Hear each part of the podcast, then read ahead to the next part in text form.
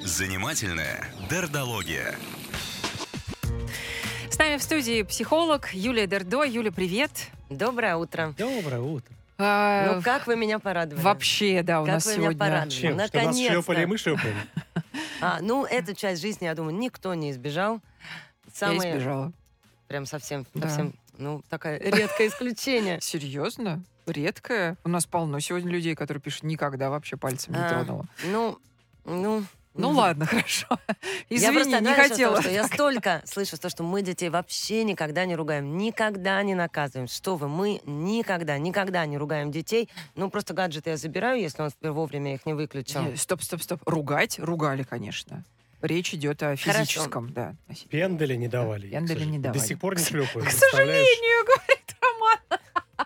Так. Сложно тебе с ней? А, Конечно. А- а Знаешь, я- какая избалованная. А я, собственно, с этого и хочу сказать. Давайте оттолкнемся буквально от последнего звонка, когда нам сказали, что вот э, моя знакомая или коллега ездила работать э, в другую страну, где трое детей, Да. Которых, значит, пальцем не трогали. Как с ними сложно. С ними, правда, сложно. Ну да, действительно, когда ребенок не запуганный, а, не а, битый, ну как-то приходится... что некоторые дети даже не понимают, ну, то есть иной, иной э, мотивации. Ну, Вот Разберемся, Да, да. давайте разбираться. А, но первое, что хочется сказать, что давайте сразу не будем уходить в крайности, вот ровно как а, есть дети, которых, если вот их не бьют, им тогда вообще ничего не говорят. Ну, конечно, а, это прямо две крайности, когда мы либо ну, просто ребенок растет как трава, ему ничего не говорят, он такой не социализированный, не понимает никаких правил, ни, ни, ни как функционировать в обществе, либо действительно мы хватаемся за ремень. Первое, давайте, конечно, да, да. вернемся Мгм. к исследованию. А, я полностью могу с ним согласиться. А, и мне кажется, тут даже не надо быть психологом, чтобы понимать, как это работает. И а, если вам интересно именно про психологические эксперименты, то первый даже не про физическое какое-то воздействие, а про элементарное развитие мозга и вот эту систему развития. Помните, была такая модная фраза «выйди из зоны комфорта». Да. Вот все развитие, оно идет за зоной комфорта. Выяснилось, что на самом деле, выходя из зоны комфорта, мы очень сильно тупеем, а иногда и вообще не можем пользоваться своим человеческим мозгом. Если очень грубо, помните, мы с вами как-то говорили, что можно делить а, человеческий мозг, ну так грубо, примитивно, на рептильный, на а, кору головного мозга, на такой эмоциональный мозг. Но давайте еще грубее разделим на две части. Первая часть это такая животная, инстинктивная, а, вот такая нижняя часть животной нашей психики, а, которая отвечает за инстинкт. Руку отдернуть, а, если, Если вдруг горячо. обжегся, глаза зажмурить, если что-то крупное а, летит. Ну вот это сбежать, а, напасть, а, спрятаться и так далее. И эта часть психики есть у всех, у всех животных, млекопитающих, в том числе и людей. Есть же еще одна сугубо человеческая часть психики, кора головного мозга, которая отвечает за фантазию, за аналитическое мышление, за самоконтроль. Именно та часть, которая делает нас людьми, которая позволяет сделать зазор между стимулом и реакцией. Так вот, эта часть, которой мы думаем, в случае страха или паники отключается. То есть, когда нам плохо или страшно, то вверх берет вот та самая кора, которая заставляет нас одернуть руку от горячего, даже если мы понимаем, что сейчас надо бы потерпеть и поддержать. Понятно. И эти исследования проводились на детях, а, не такие жестокие, а просто ребенок у нас играл в комнате. И рядом с ним сидела мама. Так вот, если эта мама вдруг делала испуганное лицо или просто выходила из комнаты на минутку, то ребенок, скорее всего, замирал в ожидании и, и ничего не делал, а просто ждал. Если же мама была спокойна, улыбчива, там разбирала какие-нибудь книжки, читала журналы, то ребенок с огромным удовольствием начал исследовать эту комнату, реагировать там на вопросы интервьюера и так далее. А так он как бы ждал от нее указаний, да, каких Нет, он просто в страхе Действовал. замирал. Испугался. Он в страх- страхе замирал. И я думаю, что каждый из нас переживал это состояние, когда стоишь у доски, и тебе говорят, ну что ты, ну давай, ну вспомни. И ты учил, и ты знаешь. Но в тот момент, когда на тебя давят, Пустота Или кричат. вообще, да. то вот это, да, пустота и кромешность, э, это в случае страха мы реаги... мы тупеем, мы действительно тупеем. Дальше. А, вот поэтому я говорю, что вот эти исследования и на когнитивные функции, и на эмоциональные. Что такое наказание, в том числе и физическое наказание? А, во-первых, это страх, что меня накажут, и попытка с этим справляться и управлять. А как я могу управлять тем, чтобы мне не досталось? Мгм. Мне надо быть хорошим. То есть, а если мне достается, значит, я плохой, значит, я что-то не доделал. И здесь, с одной стороны, хочется сказать, что действительно, да, если мы используем физические наказания да или любое а, запугивание с а, детьми, то они становятся гораздо более управляемыми. Ну что уж поделать, действительно, заставить помыть посуду, убрать ботинки или сделать уроки гораздо легче или быстрее, запугав, наказав или побив. Но чистая посуда, расставленные аккуратно тарелки, а, что там, при- хорошо написанные, аккуратно отступленные четыре клеточки в тетради будут не единственным последствием этого действия. Что еще будет? А что еще будет? Будет вот это ощущение внутри у человека, что со мной что-то не так, что я плохой. Такое усиление внутреннего напряжения. И дальше это население внутреннего напряжения, то есть когда человек живет все время с ощущением, что меня могут наказать, что я достоин того, чтобы меня побили, или вот если, то есть неважно, даже его наказывают, или кого-то рядом, если кого-то рядом, это и со мной может произойти, растет это ощущение, что я плохой, что со мной что-то не так, что за какие-то вещи может прилететь. И человек живет с внутренним напряжением. В этом напряжении действительно гораздо легче сорваться в случае какой-то ситуации. То есть вот эта эмоциональная лобильность — это не последствия распущенности или того, что мы побили в детстве, это следствие выросшего очень сильно внутреннего напряжения. Если я живу в таком напряжении, а, и уже я мама, и мой ребенок плачет, то скорее у меня больше шансов сорваться, не потому что я даже считаю, что это правильно. И огромное количество мам, которые говорят о том, что мы срываемся или мы шлепаем своих детей, они э, испытывают здесь гигантское чувство вины. Они пытаются с этим справляться. Огромное обращение к специалистам. Помогите, я не хочу кричать или срываться, или шлепать своего ребенка, но я Не не могу сдержаться. Те самые действительно- да, функции? Потому что есть вот это ощущение, что я плохая. Есть это ощущение страха. Опять же, Ну вот смотри, Юль, прости, Давай, я, э, давай. те- теория понятна. Вот, пожалуйста, Наталья, я считаю, что есть толк в наказании. Меня шлепали шнуром от утюга даже. Мгм. Я в ответ на наказание надувал губы, говорю, что никогда не буду шлепать своих детей. Но когда выросла, поняла, что эта схема воспитания работает. Благодарна своим родителям. И таких сообщений у нас сегодня... Давайте ну, не так. скажу, что много. Конечно, ну, конечно, эта есть. схема воспитания работает. Я вообще не говорю, что не работает. Это правда. Ударь ребенка а, шнуром, утюгом или ремнем, он вымоет посуду гораздо быстрее.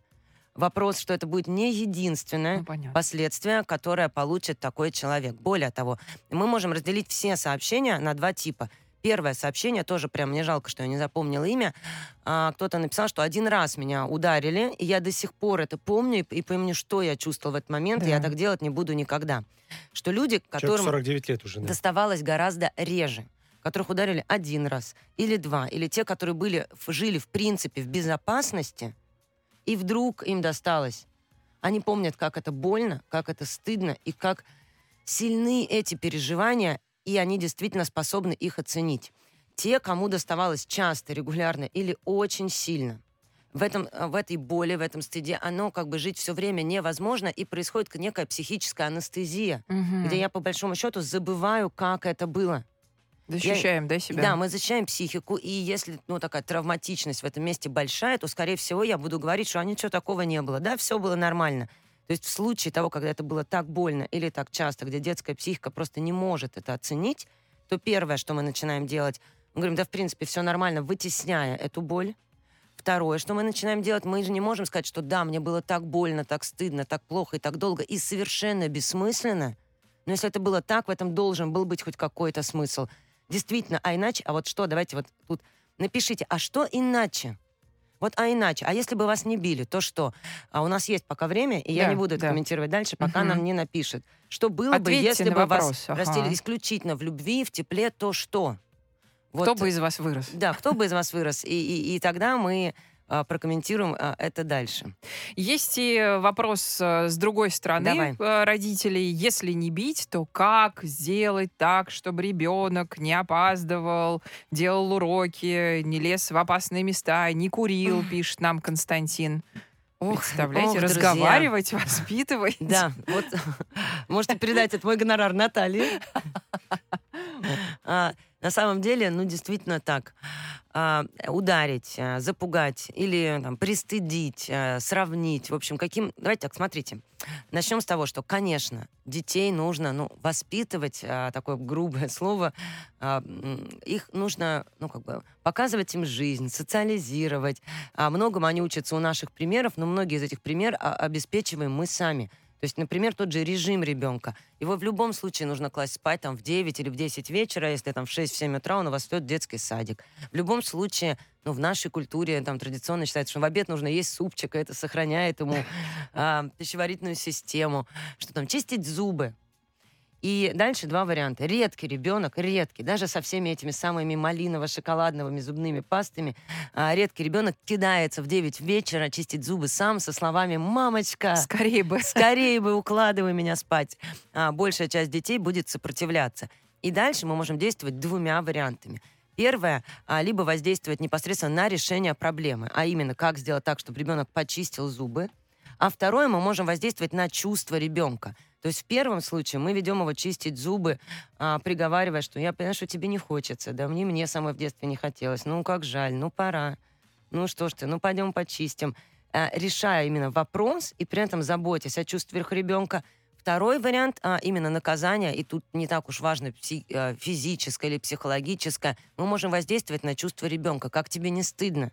Сейчас Майдадыр придет, тебя заберет. Что так и ляжешь спать грязным? Я с тобой таким общаться не буду. Разве я тебя отвергну. Это угрозы? А, Манипуляции, что это? Ну, смотри, я с тобой общаться Не не, буду, это угроза. Как тебе не стыдно?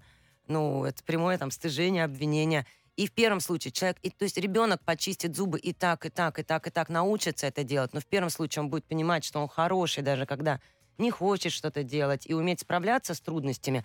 Во втором случае, в будущем, а, такой ребенок, скорее всего, в случае приступа лени, а, там, не знаю, чего-то, будет думать, что я ничтожный человек, только я прокрастинирую, да как же вот я такой. И, и очень жестко будет с собой обращаться. Мы прервемся. А Если у вас возникают вопросы, во-первых, а во-вторых, отвечайте на вопросы Юли. Вот те, те слушатели, которые писали нам сегодня, меня били, и я вырос вообще отлично, и все великолепно. Каким бы, как вы думаете, вы бы выросли, если бы, если бы вас не били? Что бы, вы- ту- турма бы вас ждала? А, 8926 401 92 0 номер для ваших мнений. Занимательная дердология.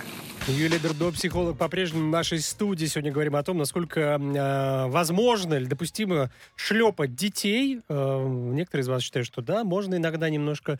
И приводят пример себя. Нас шлепали, мы выросли нормальными людьми. Э, что, Юлия, дальше? А Ну- я хочу поинтересоваться, есть ли у нас ответ на вопрос, а что было бы с вами или каким бы вы выросли, если бы вас не шлепали? Нам, Как нам написала, узнать-то? например, Татьяна. Мне кажется, что если бы не подзатыльники, моя самооценка была бы выше. Мне очень часто говорят, что я себя недооцениваю. Вот такое есть Мгм. а, мнение. Есть и а, группировка тех, кто считает, что если любить и потакать во всем, здесь, правда, видите, тоже мы не очень понимаем, да, о чем вы говорите, когда говорите потакать во всем. Она выросла монстром, который всех съела и своих родителей в том числе, которые до последних дней отдавали ей все. И э, Константин пишет, что если ребенку вообще не создавать угроз, не ругать, не шлепать, не повышать голос, он вырастет эгоистичным чудовищем, Спасибо. лишенным сочувствия и эмпатии. Давайте мы от этого и оттолкнемся. К сожалению, я не получила прямого ответа на вопрос, что было бы, если бы все-таки вас лично не ругали и не наказывали. Но я предположу, что вот... э, Давайте так сразу. Да, я притягиваю этот момент. Но если... Реб- То есть мы говорим про него. Если ребенку не создавать вот этих угроз, а, а, ударов там или еще чего-то, он вырастет вот этим самым эгоистичным чудовищем. И, скорее всего, люди, которые бы писали про себя и говорили, что вот меня били, ну и правильно. Говорили, а то что? А то бы я пошел по кривой дорожке. Да. А то бы я как распустился, а то бы я ух. Вырос эгоистичным Да. чудовищем, я и бы. еще а, часть людей а, говорит про то же, что, ну, конечно, я вспоминаю, вот как мне там мама от мамы доставалась, или вот сейчас, когда у меня свои дети, и я, конечно, понимаю, как я их доставал. Как им было со мной тяжело. Какой я был нытик, какой я был капризный. И вроде нормально же звучит, но когда послушаешь это вот ушами немножко, что человек говорит про себя пятилетнего, трехлетнего, да даже восьмилетнего, иногда говорит, какой я был чудовище, сколько проблем я доставил родителям, как им было со мной сложно, или вот я вырасту эгоистичным чудовищем, или слава богу, что я не вырос этим чудовищем, а мог бы, это все говорит нам ровно одну и ту же фразу. Я плохой. Со мной что-то не так.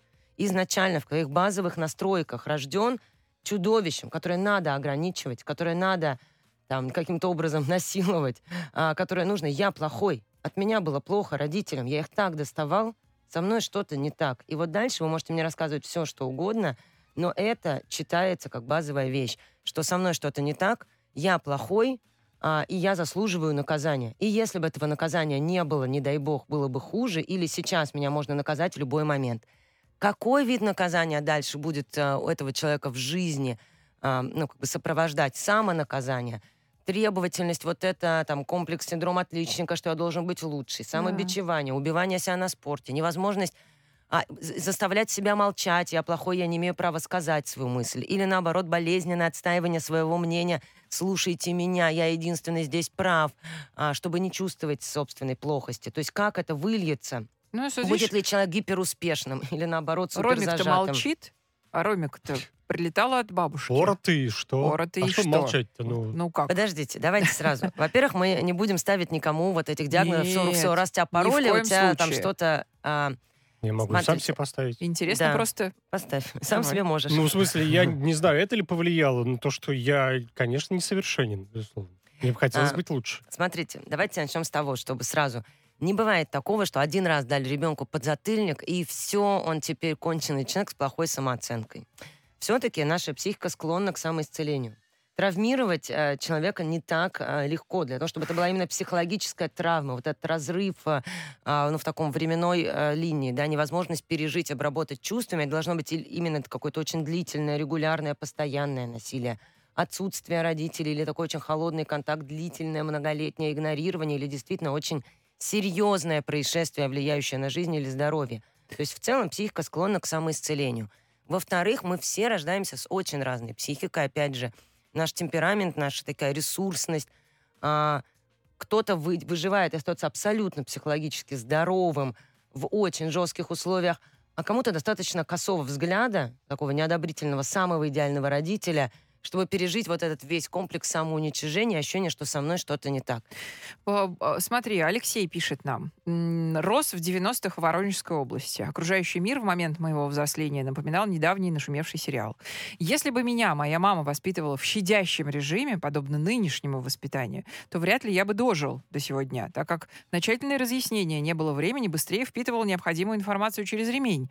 Некоторые мои сверстники, воспитанные иным образом, либо в тюрьме, либо на том свете. Так что благодарен своей маме за воспитание. Алексею 34 года. Я поддерживаю вообще всех людей, которые благодарны своим родителям, относятся к ним с уважением и с теплом.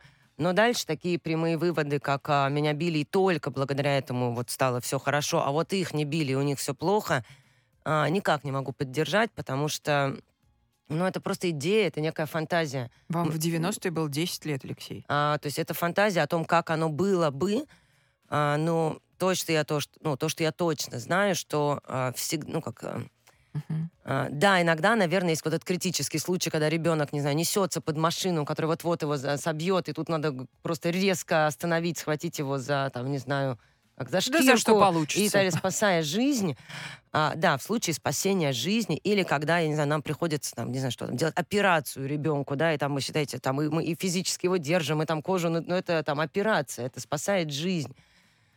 У любого насилия есть последствия. И, и- ну, тем последствиям, которые, может быть, сохранило вам жизнь а в 90-е, точно, да, мы можем это признать. Но это было не единственное последствие там, для вас и для вашей жизни. И вот это нужно учитывать и каждый раз взвешивать. Если вы спасаете ребенка, там, не знаю, от бандитов, из-под машины, а, спасаете ему жизнь, там, не знаю, от, э, в- насильно впихивая э, лекарство какое-нибудь от аллергии, иначе он сейчас Или умрет от вырывая зуб. да, от отека квинки и так далее, ну, конечно, спасайте жизни своему ребенку. Но если вы считаете, что это классный инструмент, зато у него дом будет чисто, зато никто его там, не знаю, на улице не скажет, что у него пятнышко на футболке, зато он в школу придет вовремя, вот мне кажется, что тут последствия несоизмеримы. Ну, придет он в школу вовремя. Ну, научится он приходить вовремя, а дальше еще 70 лет будет жить с неврозом, невозможностью опоздать, биться в истерике, когда опаздывают к нему, потому что это неуважение, а, и, и- так далее, и так далее. Ой, да, я, кстати, знаю. Скажи мне, пожалуйста, нам ведь еще пишут многие о том, что, знаешь, как пишут? Лучше бы били. То есть мои родители были такие Да. холодные, такие, Да. как сейчас модно говорить, дистантные, что э, лучше бы... Соглашусь, а, соглашусь, и там был, да, вот какое-то уже обсуждение, что меня не били, или кто-то тоже писал из слушателей, никогда не бью, есть другие способы а, Мгм. вот донести. Да. Любое наказание а, дает посланию ребенку, ты плохой, усиливает вот этот внутренний невроз и напряжение. которая либо мешает проявляться человеку и делает его замкнутым, либо делает его гиперэмоционально вспыльчивым из-за невозможности выдерживать это напряжение. А, не, не могу сослаться на какое-то очень ну, точное исследование, но в целом иногда прямая агрессия, она хотя бы ясная, она хотя бы понятная. А вот игнорирование, когда мама обиделась или папа, и непонятно на что, и эта обида длится неделями, а, это прямо пытка, когда ребенок э, мучается в неизвестности, когда он лишается, депривируется его главная потребность быть увиденным.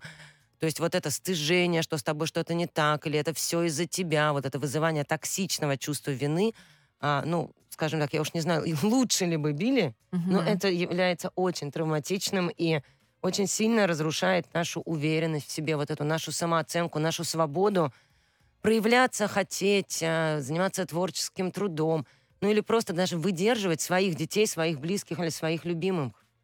Э, Пишет Дмитрий, спасибо за тему. Я был первый ребенок у молодых родителей. Меня побивали иногда. И теперь мне уже 52, я постоянно извиняюсь за какие-то пустячные косяки. И коллеги мне говорят, да ты надоел уже извиняться. Вот тут, к сожалению, хочется сказать всем первым детям чаще всего достается первым детям. Родители более молодые, а, еще требовательные. более напряженные, более более, напряженные, напряженные. более нервные. Как я говорю, психика склонна к самоисцелению, но редко кто исцелился уже к 18, к 20 или к 25 годам. Скорее, мы находимся в самом проявленном нашем невротичном состоянии, и если мы такие напряженные, и в этот момент рождаются дети, первому ребенку, к сожалению, достается чаще больше всего, или больше всего достается ребенку одного с тобой пола. А, потому что а, мы бы за него больше боимся чаще. Я А, как девочка, сразу, меня вот за это наказывают, у меня в Мгм. этом месте больше напряжения. Когда я вижу, что с девочкой это происходит, меня скорее вынесет. Поэтому сочувствие всем родителям, кто понимает, что с первым ребенком сильно накосячил. Вы не одиноки, и практически все родители косячат с первым ребенком. А особенно, если этот первый ребенок одного с вами пола. Поэтому надо на первом потренироваться, второго завести. А, Юля спрашивает, а что ребенок должен всегда ощущать, что он хороший? Ну, конечно. Конечно. И вот это ребенок всегда хороший, и у него могут быть не всегда хорошие поступки. И мы вот это часто говорим, что посмотри, какие вот здесь могут быть последствия. Да, или как ты сам думаешь, как тебе то, что ты сделал, как бы это было по отношению к тебе. И тогда, когда я понимаю, что я хороший, ну, вот, ну, знаете, как мы можем работать над своими ошибками только когда их признаем. Когда я понимаю, что я хороший, могу сказать, прости, я хороший, но я опоздала, Мгм. прости меня, давай вот это исправим. Или я задержала отчет, или я сейчас не смогла сыграть эту пьесу, давай мне еще шанс, я переиграю. Для того, чтобы работать над ошибкой, я должна ее признать. Признать ошибку я могу, а вот признать, что я, я, я опоздала, я плохая, да нет, что вы, это просто пробка была, это у вас тут на входе плохо работают, Да я сами при чем, вы сами да. виноваты. А, И еще момент, э, Константин с тобой дискутирует, говорит, он, не, он будет опаздывать в школу, начнет отставать, отставать по учебе, у него появится невроз от чувства, что он глупее своих одноклассников, потому что не понимает тему в классе. Это фантазия. Это фантазия. Потому что мы можем... Это просто такие, знаете, как интересные, страшные галлюцинации. Он будет опаздывать в школу, у него начнется невроз, он пропустит полурок, он будет отставать.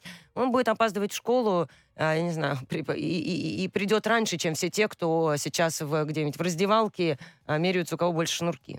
Поэтому вот это будет ли он при этом обязательно отставать и так далее. Ой, Если Ну, бы у меня правда, был дети в школе ребенок. вытаскивают шнурки из ботинок и меряются. Да. Это не метафора. А, Спасибо огромное. С нами была психолог Юлия Дердо.